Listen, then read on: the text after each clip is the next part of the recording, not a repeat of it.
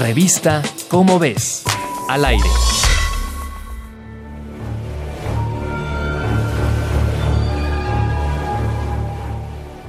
A pesar de que los informes de las catástrofes ecológicas desatadas en los últimos años debido a la acción humana son abundantes, parece que aún no somos del todo conscientes del impacto que hemos ocasionado en el mundo.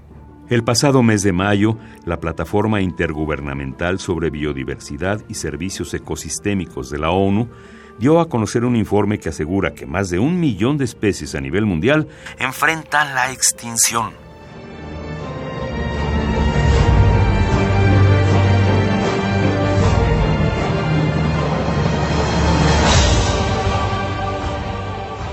Este equipo independiente, conformado por 145 expertos de 50 países, los cuales colaboraron con cientos de científicos más, revisaron 15.000 estudios previos y reportes gubernamentales para estudiar los cambios ambientales en los últimos 50 años. Los resultados revelan que se encuentran en peligro un tercio de los anfibios, de las especies de arrecifes coralinos, de los tiburones y los mamíferos marinos, además de un número indeterminado de insectos, muchos de ellos polinizadores.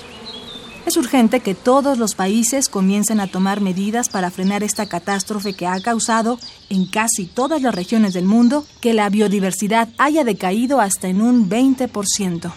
Se han dado casos en los que se ha logrado restaurar parte de un ecosistema, pero para conseguirlo, los gobiernos del mundo deben empezar a valorar más la conservación del ambiente que el crecimiento económico.